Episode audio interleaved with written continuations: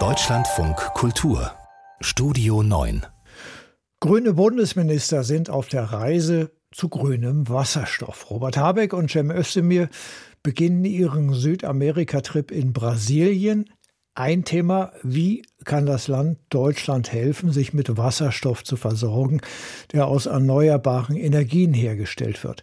Darüber spreche ich mit Jacopo Maria Pepe. Er ist Energieexperte der Stiftung Wissenschaft und Politik und leitet dort das Projekt Geopolitik des Wasserstoffs. Guten Tag. Ja, guten Tag. Mit grünem Wasserstoff, da soll die deutsche Wirtschaft klimaneutral werden.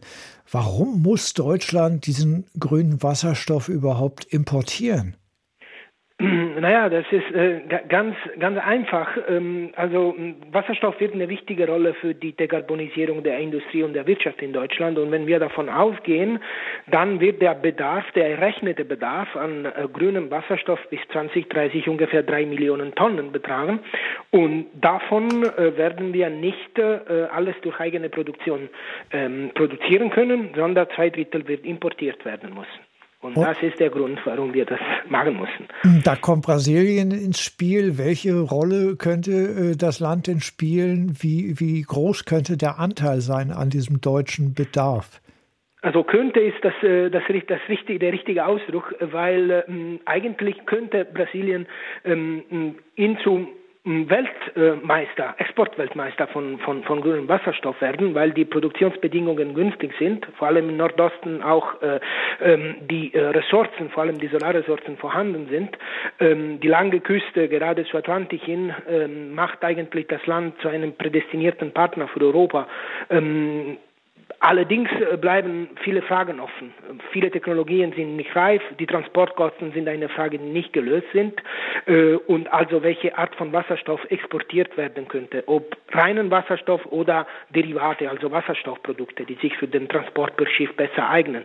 Ähm, also viele Länder, so wie Brasilien, hätten das Potenzial äh, zu Exportweltmeister oder Produktion Weltmeister, Weltmeister zu werden, aber momentan ähm, ähm, jedes Land ähm, bringt sich in Stellung, ähm, aber ähm, äh, um eine bessere Prognose ähm, machen zu können, musste man eigentlich jetzt in den, die nächsten Jahre abwarten. Also es ist gut, dass die Bundesregierung sich ähm, für eine verstärkte Partnerschaft mit Brasilien einsetzt, äh, gerade aufgrund der Bedingungen, die da herrschen. Aber es gibt einige, einige Unab Unabwägbarkeiten, die da natürlich eine Rolle spielen.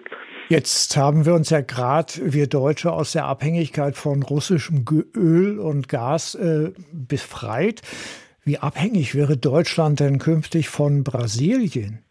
Ja, das ist genau, genau die Frage. Also ich glaube, die, genau die richtigere Frage wäre, wie abhängig wäre Deutschland von einem globalen Handel? Weil es ist klar, dass die Bundesregierung versucht, so wenig Wasserstoff von so vielen Lieferanten wie möglich zu, zu, zu, zu, zu importieren. Will heißen, ganz viele Lieferanten sollten eigentlich die Risiken einer Monopolstellung äh, minimieren.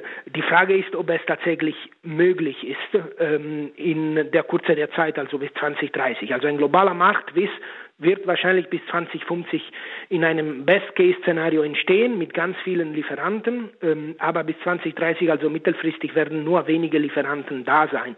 Und Brasilien ist nicht unbedingt das Land, das jetzt mit kurz bis mittelfristig ähm, als einziger oder alleiniger Lieferant für Deutschland in Frage kommen. Es sind andere, wie zum Beispiel Marokko äh, oder äh, die Nordaf andere nordafrikanische Länder und die Gulfländer aufgrund der, äh, der Nähe und der bestehenden, des bestehenden Pipeline-Netzes, ähm, welche natürlich eine ähm, Rolle mittelfristig, äh, eine größere Rolle als Brasilien spielen könnten.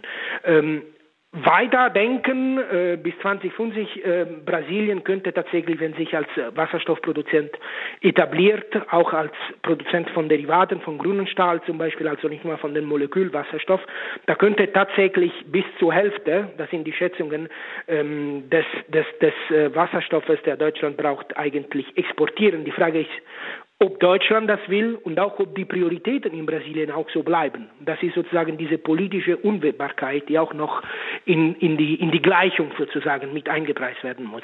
Brasilien hat jetzt eine linke Regierung unter Präsident Lula da Silva. Sein Vorgänger Jair Bolsonaro, der hatte ja überhaupt kein Interesse an solchen Klimaschutzprojekten. Wie wichtig ist denn die Politik für solche Geschäfte? Ich glaube, gerade in dieser ersten Phase, in dieser Anfangsphase, wo, der, äh, wo den Markt gar nicht, gar nicht gibt, ähm, äh, politische Regulierung, ähm, Rechtsrahmen, ähm, Standardsfragen ähm, sind, sind ganz wichtig und daher ist die politische Unterstützung, also die politische Priorisierung seitens einer Regierung ganz entscheidend und zwar nicht für eine Legislaturperiode, sondern über einen längeren Zeitraum. Aber wir sehen auch, ähm, dass bei einem gleichgesinnten Partner äh, wie dem neuen Präsidenten äh, an anderer Stelle auch nicht so gleich ähm, ähm, läuft, wie sich äh, Deutschland vorstellt. Wenn es, wir, wenn es um Klimakleb geht oder um Abholzung des, des Regenwaldes, es läuft nicht so, wie wir uns das vorgestellt hatten. Das sagt Jacopo Maria Pepe von der Stiftung Wissenschaft und Politik. Vielen Dank.